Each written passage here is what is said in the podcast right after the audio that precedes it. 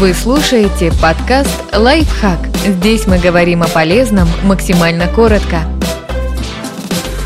Как понять, что сломан палец? Ориентируйтесь на симптомы, но не затягивайте с визитом к врачу. Самым очевидным признаком, который может указывать на перелом, является сильная и пульсирующая боль, которая нарастает во время движения травмированным пальцем и не стихает со временем. Другие распространенные симптомы включают изменение формы пальца или его положение относительно других, гематому, которая может охватывать сломанный палец, распространяться на другие и заходить на стопу или кисть. Онемение, проблемы со сгибанием, отек. Если речь о ноге, невозможность перенести вес тела на травмированную конечность. При этом человек не обязательно потеряет способность двигать пальцем, а возникающая боль может казаться терпимой. Если травмированная конечность не изменила своего положения и формы, без рентгенографии не получится отличить перелом от сильного ушиба. Поэтому если боль и отек сохраняются в течение 1-2 дней, обязательно сходите к травматологу. Чем скорее начнется лечение, тем больше шансов шансов, что кости срастутся правильно и не возникнет проблем с подвижностью пальца.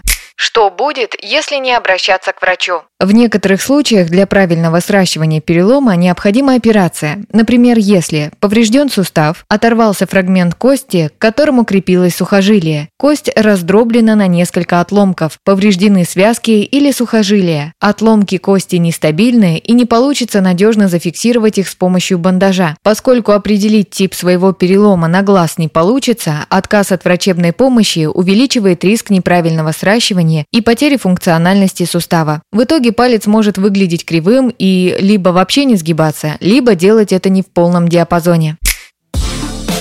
Подписывайтесь на подкаст «Лайфхак» на всех удобных платформах. Ставьте ему лайки и звездочки. Оставляйте комментарии. Услышимся!